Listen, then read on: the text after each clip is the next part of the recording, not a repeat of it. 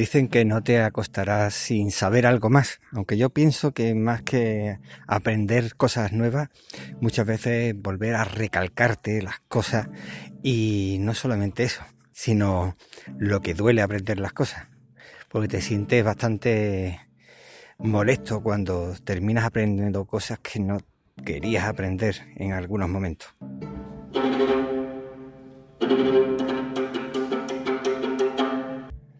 Pues sí, es lo que digo. Una cosa es aprender y otra cosa es ver cómo te tienes que estar tragando algunas cosas que te molestan muchísimo, algunos comportamientos y algunos tratos que te molestan de una manera impresionante.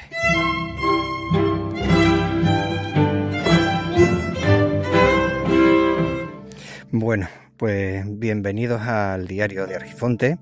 Yo soy Víctor Gabriel y nada, esto es un podcast donde suelo poner reflexiones, ideas y en este caso unas cuantas experiencias que no me gustan para nada. Bienvenidas, bienvenidos al diario Argifonte. Pues bien, resulta que se puede decir que he sufrido he sufrido por fiarme de la forma que no tenía que haberme fiado de las empresas.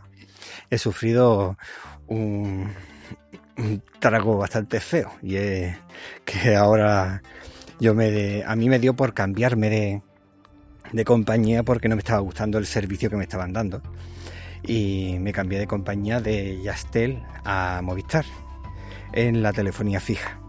Resulta que la, telefonía fija cuando yo la contraté y me aseguré de que fuera así. Resulta que mm, la hice a través de la contratación, a través de una muchacha que estaba en un stand, en un centro comercial.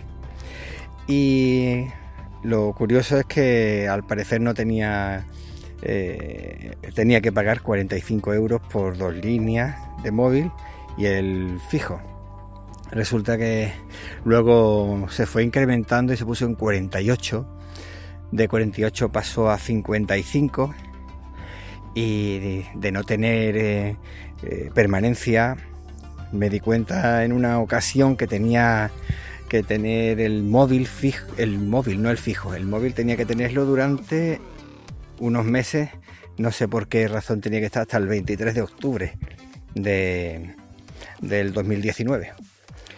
Cuando pasó el 23 de octubre llamé por teléfono para asegurarme que ya había finalizado cualquier cosa, cosa que no se había contratado cuando yo lo había contratado, no se había hecho de esa forma, no me habían dicho nada de eso. Me dijeron que no, que eh, ya no tenía nada que deber, solamente un seguro para una televisión que me, teóricamente me habían regalado, pero yo estaba pagando 5 euros en concepto de seguro. Volví a preguntar y me dijeron que no tenía que pagar absolutamente nada si me iba, salvo ese seguro hasta los 24 meses. Calculando el tiempo, decidirme, sabiendo que solamente tendría que pagar cuatro meses, pero Yastel me ha mandado una factura de bastante dinero en comparación, pidiéndome el mantenimiento de esos 24 meses, que ahora no son 24, no eran 4 meses lo que me quedaba para completar hasta los 24, sino ahora se han convertido en 9 meses. Y para colmo, encima, eh, decían que tenía una permanencia del fijo, cuando ya estuve preguntando cada vez que llamaba y me decían que no tenía permanencia, pues ahora me cobran otros 40 euros por permanencia. Esa es la, falsedad y la mentira con la que trabajan estas compañías. Que, claro, ahora te mandan una factura diciéndote que en la factura aparece. Claro que aparece. Las facturas están indexadas, mm, pueden manejar lo que les dé la gana y cuando vuelves a conectarte ya aparecen en todas las facturas eso. Cuando no, estaba ni contratado ni aparecía. Y de hecho ya había llamado varias veces eh, que he aprendido que todas mienten, que está al final Yastel se ha comportado exactamente igual que Vodafone. Es decir, bueno, exactamente igual no sé, porque todavía no han pasado seis meses. Vodafone a los seis meses me mandó una carta pidiéndome dinero, de una llamada que yo había hecho, 58 euros, 58 eh, céntimos, perdona. Y además no me habían avisado para nada, simplemente me mandaron una carta diciéndome que, que si no le pagaba los, 58 céntimos, pues me pondrían en la lista de morosos. Y claro, por lo menos avísame antes, no me vayas a poner directamente esas amenazas porque entonces ya no te vuelvo a contratar. Y de hecho ya lo tengo en la lista negra. Sí, yo tengo a ellos en la lista negra, no al revés. Que eso encima me hace gracia. Te abusan de uno y encima si no hacen lo que ellos quieren te meten en unas listas de, de moroso y unas listas negras que es bastante vergonzoso que tengamos que como cliente aguantar eso. Ahora resulta que con Yastel pasa exactamente lo mismo. Te dicen que no hay nada, que todo no simplemente tienes que pagar el seguro a razón de 5 euros por mes, como eran 4 meses, 5 por 4, 20, 20 euros y listo. Pero no es así. Ahora 40 euros por un lado, 40 euros por otro, al final se ha puesto en un dinero que cuando pregunté me dijeron que no había problema. Es más, es que cuando llamé para decirle que el servicio no me estaba gustando porque se cortaban las llamadas, el wifi cada vez iba más lento, el wifi, bueno, la, línea de casa. Ya era, con el wifi apenas funcionaba y tuve que comprarme un router yo por mi cuenta. Pero el fijo de por sí, los 300 megas que se suponía que tenía, no llegaban ni a 50, vamos y, aún así ellos no te dan el servicio correcto y, encima te exigen dinero por algo que no te están dando. Cuando ya me, voy, me dicen que de lo que tendría que haber hecho es llamarles a ellos, o sea, como si no lo hubiera llamado, para decirles las cosas que no estaban funcionando. Curioso porque llamarlos los he llamado y curioso porque es que resulta que cada estación base donde yo perdiera la conexión tenía que llamarlos para decirle, en este punto he perdido la conexión, vengan ustedes a arreglarlo. Pero ¿esto qué es? Que yo soy, yo acaso trabajo de técnico en telecomunicaciones para ellos, es que no entiendo. En fin. Así que eso es lo que hay. Otra empresa para la lista negra. Porque ya me parece lamentable. Que encima, cuando estaba hablando con ellos, te dicen que precisamente todas esas llamadas donde tú aparecías diciéndole las cosas no las tienen registradas. Siempre te dicen que todo lo graban, pero curiosamente todo lo que todas aquellas llamadas donde aparece tus llamadas en la que le estás diciendo los problemas que estás teniendo no lo tienen registrado. Y claro, al final terminan o diciéndotelo de forma explícita o implícita. La de, claro, yo soy un mero trabajador que hago lo que me dice la empresa, así que no puedo darte otra solución. La solución es que pagues el dinero que se te pide si no quieres estar metido en jaleo y es lo que hay. Eh, sí, es que no.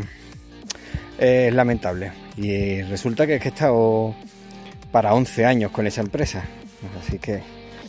Lo curioso es que cuando yo estaba quejándome por el servicio que me estaban dando, y me dijeron que me bajaban el precio me decían que menos de lo que estaba pagando no podían bajármelo. Claro, si es así, ¿cómo es que me llaman un mes y pico después ofreciéndome volver de nuevo? Claro, volver de nuevo y yo tener que pagar eh, la permanencia que, con la que estoy ahora en Movistar. Y vuelvo con ellos, pero ahora por un precio casi ridículo. O sea, dos líneas de móvil, más el internet y demás por 20 y poco, creo que era, 20 y algo, no recuerdo. No recuerdo precisamente porque es que ya no me interesaba para nada. Y ¿qué he aprendido? Que no te puedes fiar de nada, que no puedes contratar ningún servicio con gente que esté trabajando en los stands porque al final te mienten, que todo lo que haga lo voy a tener que hacer por internet con el papel por delante e imprimirlo, porque como sea por indexación, eh, ya desconfío y ya eh, no sé si son capaces de tenerlo todo de tal forma indexado que cada vez que a ellos les interese cambiar las condiciones, lo escriben y aparecen reflejados en todas las facturas. Yo eh, la verdad es que lo que haga lo voy a tener que imprimir y guardar en un documento. Y todavía supongo que será pronto, pero serán capaces incluso de, menos mal que tenga un papel impreso. capaces de intentar cobrarme por el equipo, que aunque está devuelto, todavía se pueden hacer ellos los locos diciendo que no lo han recibido. Cosa que ya me pasó también con Vodafone, o sea, otra compañía que va trabajando exactamente igual.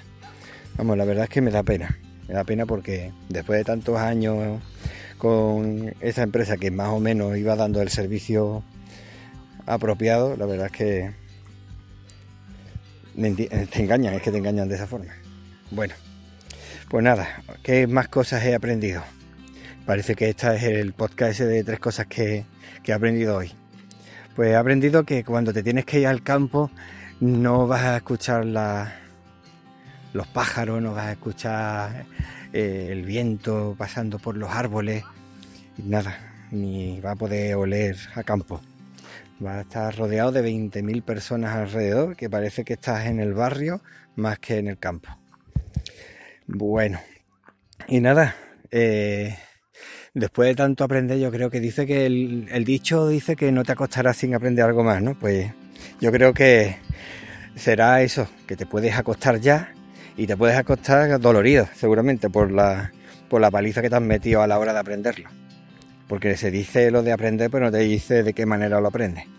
Y parece que, a base de palo, a base de cuchara de palo, es la única forma de, que aprende uno.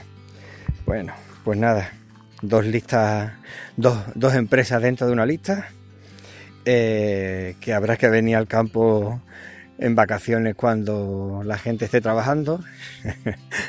y nada, espero que esta semana vaya bien a todo el mundo. Venga, hasta luego. Te agradezco muchísimo el tiempo que has dedicado a escucharme, que la verdad es que para mí es muy importante. Y ya sabes que el tiempo vuela y por lo tanto apresúrate despacio. Y el diario de Argifonte se despide por hoy. Podéis encontrar a Víctor Gabriel en Twitter como Hermes-Gabriel, Telegram, Mastodon o Hapsila como Hermes Gabriel. Muchas gracias y nos vemos pronto.